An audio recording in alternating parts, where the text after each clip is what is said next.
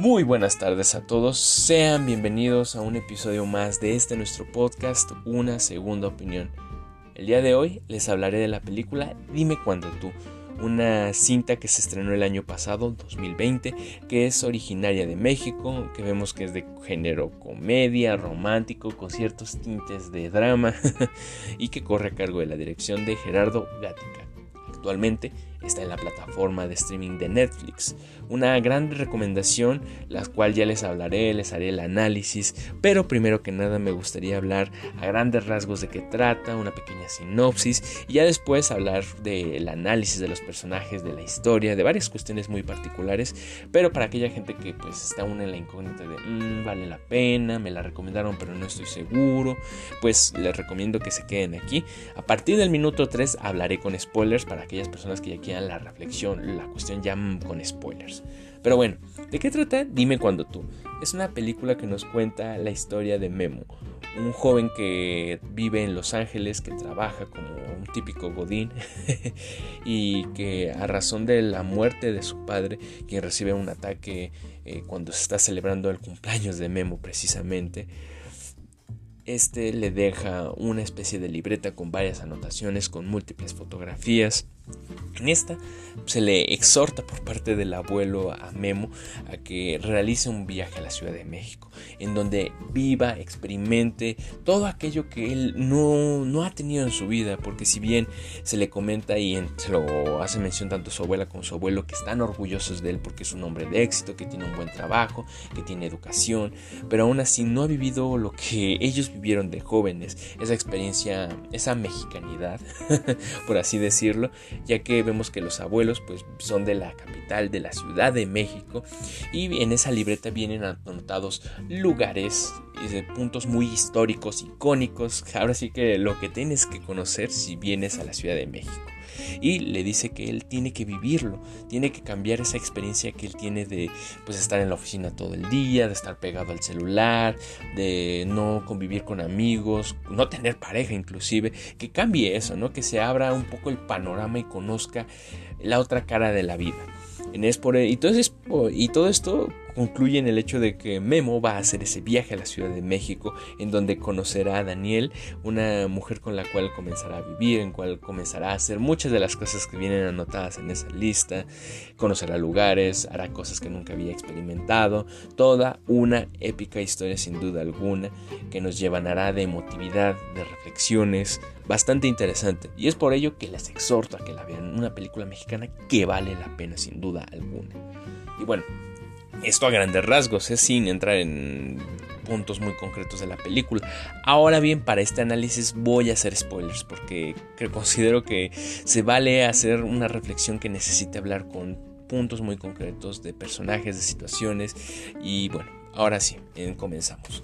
Me gustaría hablar primero de nuestro protagonista Memo, la evolución que tiene a lo largo de la cinta, un hombre que está atrapado en la rutina, que vive en el trabajo casi casi, está todo el teléfono, todo el día en el teléfono, la típica rutina ahora sí que, se tiene, vive si viene con su abuela y vemos que pues en su infancia murieron sus padres cuando él era un bebé y que no tiene una, se puede decir que estilo de vida como nosotros aquí en la capital tenemos acostumbrada, se hace por todas estas cuestiones sociales, culturales que le llevaron a ese punto.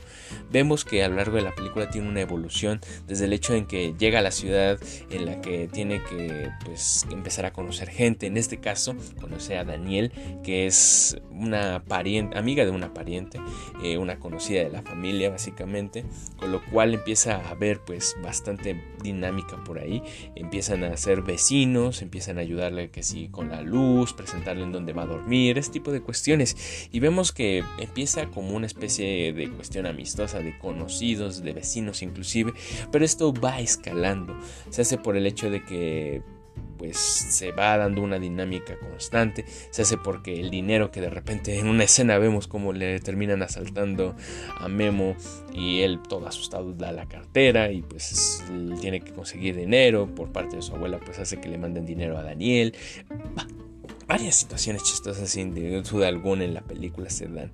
Pero retomando lo que viene siendo nuestros protagonistas, también me gustaría hablar de Daniel, una mujer la cual se encuentra un poco lastimada por lo que viene siendo su última relación, la cual casi llega al matrimonio pero no se logra concretar nada, que es Rumi tanto de dos hombres, tanto Beto como Gabriel, en concreto lo que viene siendo Beto, un amigo muy allegado.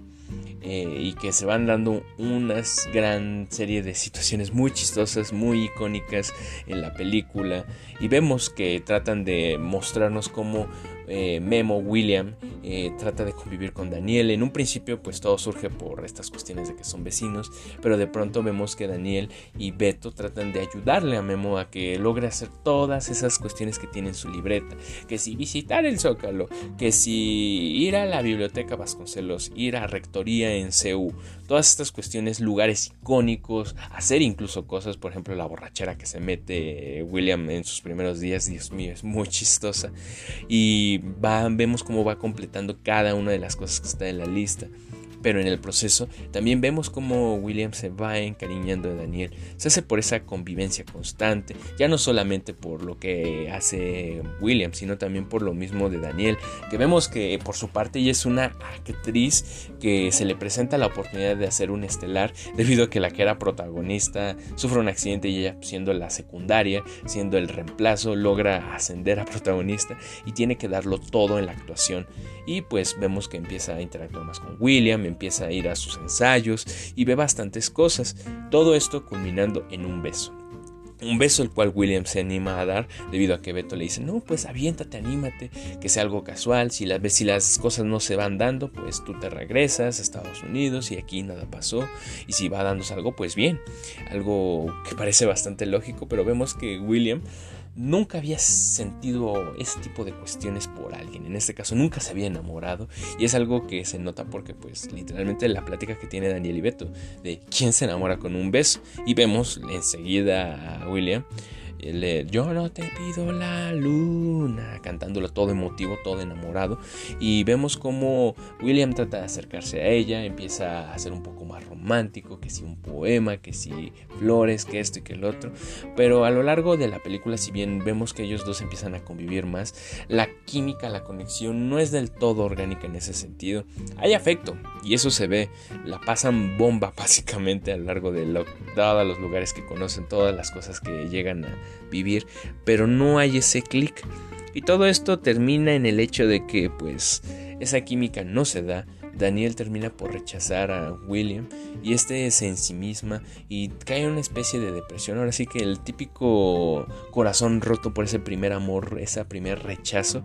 Vemos a, William Memo que se recluye en su, eh, su departamento, que no sale, que está todo deprimido este tipo de cuestiones se van dando y pues le empieza a reprochar a Daniel. Le dice, no, pues tú no es que seas una buena persona, que esto, que lo otro. Empiezan a discutir y finalmente pues pelean. William termina regresando a Estados Unidos, trata de ver qué show con su trabajo porque nunca pidió vacaciones. es una situación bastante curiosa, yo creo que a quién se le va la onda con eso, ¿no? Pero bueno, el chiste es que por su parte Daniel pues sigue lo de la actuación, vemos que su antigua pareja pues vuelve a su vida. Este tipo de cuestiones yo creo que son bastante llamativas y vemos que hay algo que se va dando y todo esto es por Beto que encuentra pues, esa carta rota que le iba a dar William a Daniel y empiezan pues a, ahora sí que conectar los cabos lo que viene siendo los la abuela de William y otros amigos de la familia y pues bastante padre esta dinámica que se va dando la reflexión que en la que se mete William en donde analiza la situación y decide regresar a la Ciudad de México porque lo que le comenta a su abuela Daniel es una mujer que vale la pena. Le enseña una carta que tenía Daniel y es muy romántico lo que se nos muestra. Y romántico no en el aspecto de pareja, sino en la idea amorosa. ¿Por qué? Porque vemos que Daniel lo quería a él. Y se nos muestra todo, ahora sí que la escena en donde Daniel hace su presentación estelar y Memo regresa de lo que viene siendo eh, Los Ángeles y va directamente al aeropuerto y pues no llega a tiempo a la presentación, pero sí al departamento de ella y pues empieza a hablar y nos da un speech emocional bastante interesante. Y aquí ya van las reflexiones. Ojo, la película es... tiene un poco la estructura típica de las películas mexicanas, pero este final es algo que no se vería en una película comercial como La lucha de los godines, como Cindy la regia, es diferente.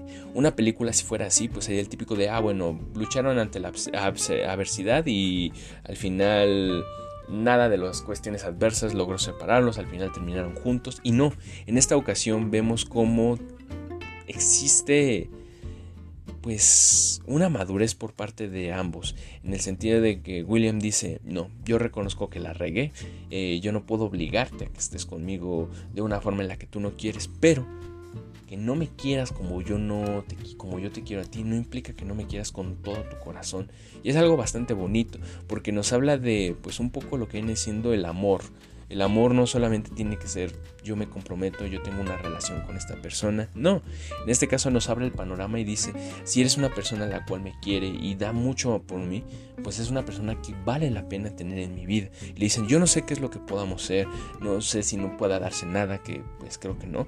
No sé si podamos solo ser amigos, pero yo quiero algo contigo.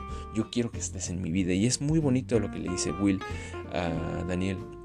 Y vemos que la escena final es que ellos dos están en un restaurante cenando, platicando, risas, jajaja, jijiji, y todo bastante natural. Y si bien la película nos da bastantes cuestiones interpretativas de qué es lo que pasó, eh, Daniel le dio su oportunidad, son solo amigos, ese enigma que por así decirlo evoca, yo creo que es increíble porque es interpretativo, tú puedes pensar lo que quieras, incluso aún después de lo que vimos en esas escenas finales, puede pasar algo, todo lo puede pasar, y aún así pues es bastante mágico en ese sentido. Y aún así la película, no solamente por este desenlace, sino por la narrativa que se nos muestra. El simple hecho de la odisea que tiene que hacer Memo, eh, cumplir todo eso que le dijo su, su abuelo de, no, pues ve a este lugar, haz esto, lo otro, enamórate. Todas esas cosas que termina haciendo él, que pues yo creo que todos en la Ciudad de México hemos hecho en su gran mayoría o deberíamos de hacer, ¿no creen? Y bastante padre el que nos logre transportar a bastantes lugares.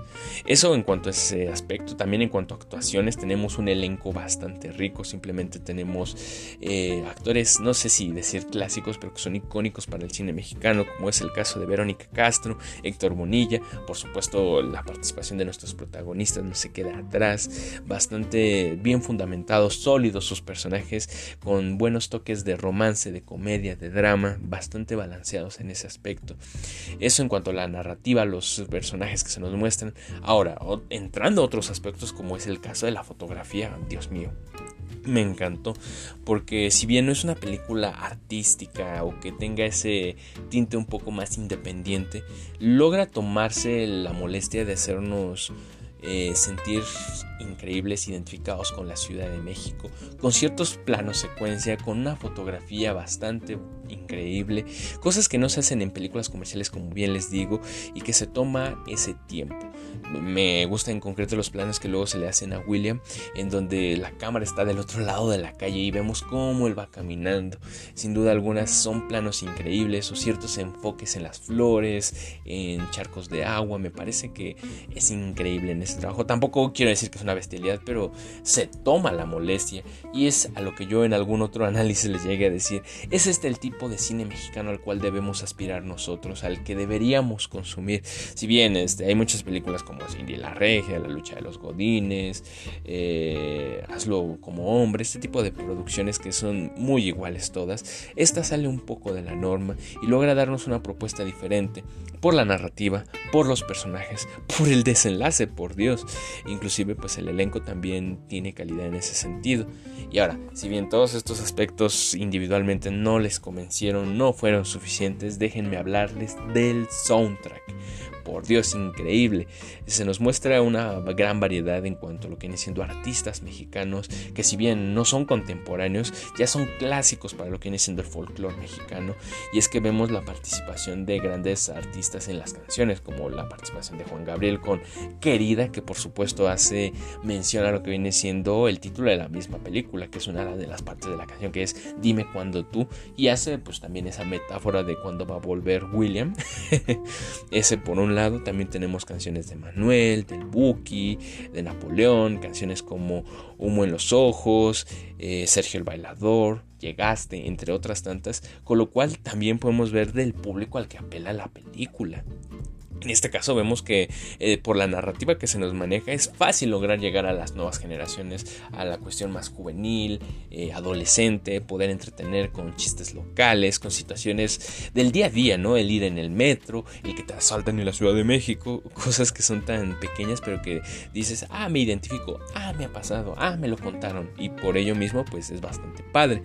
Eso por un lado y por el otro lado pues todas estas referencias a actores que son, no quiero decir que demasiado viejos, pero que ya son clásicos y muy icónicos para lo que viene siendo el cine mexicano. Y bien, el soundtrack, pues como les digo, nos dan artistas, nos dan canciones icónicas eh, que típicamente pues puedes decir, ah, esa canción la escuchaba mi abuelito, ah, esa canción la escuchaba mi papá.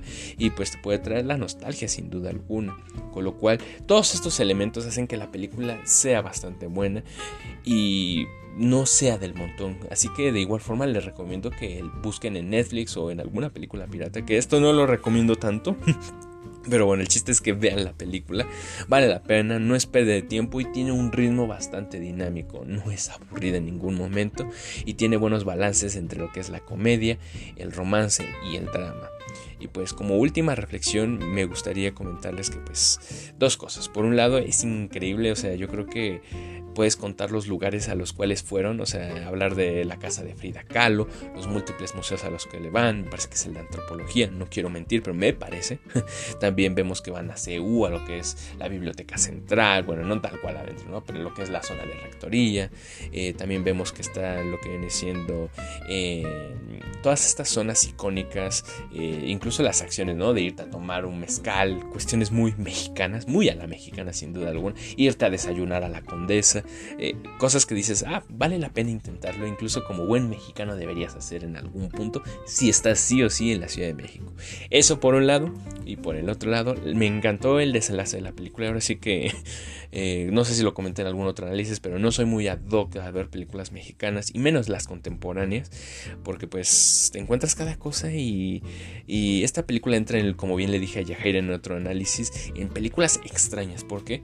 Porque no van con lo comercial totalmente, pero tampoco logran ser independientes, con lo cual es una mezcolanza un poco extraña, pero es una propuesta que gusta sí o sí y son de esas que podrían llegar a ser mis películas favoritas mexicanas. Y la reflexión, increíble desenlace, o sea, me gusta mucho esta idea romántica de que tú no, yo, tal vez tú no me quieras como yo te quiero a ti, pero eso no impide que me puedas amar con todas tus fuerzas y eso no impide que no puedas estar en mi vida, porque al fin y al cabo, eso que dice Will es muy cierto. Si alguien te quiere en tu vida, ¿quién eres para sacarlo? ¿Quién eres para no darle ese lugar que él quiere o ellas quiere? Esa relación que va a tener Daniel y William puede ser subjetiva, ¿no? Que es lo que se tiene al final. Pero están juntos y es algo muy bonito. ¿Por qué? Porque la pasaban bien porque en, los, en las escenas vemos cómo se reían, cómo se divertían, más allá de un noviazgo, más allá de una amistad. Yo creo que es importante tener personas que valgan la pena en nuestra vida. Se hace para pasar buenos ratos, se hace para llorar con ellas, para reír, pero sobre todo para contar con esas personas. Que al fin y al cabo es lo que logró dejar el abuelo de Will en él una gran experiencia que cambió su vida, que le hizo revalorar y resignificar bastantes cosas, Posiblemente Will cambiará mucho de su vida, igual y mejorará con el tiempo, se abrirá a nuevas experiencias, a nuevas oportunidades, y es por ello que les recomiendo la película. Dime cuando tú, una propuesta mexicana que encuentran en múltiples lados hoy en día. Y pues bueno, con esto llegamos al desenlace de este análisis, de este podcast. Espero que haya sido de su agrado, pues bien, es una película que vale la pena les recuerdo que nos pueden buscar en Instagram como una segunda opinión. Hacemos análisis de películas como estrenos, películas clásicas, icónicas, de culto. Aquí hay gran variedad, no les voy a decir que no. Y pues bueno, sin más, me despido de ustedes. Espero que haya sido de su agrado. Hasta la próxima.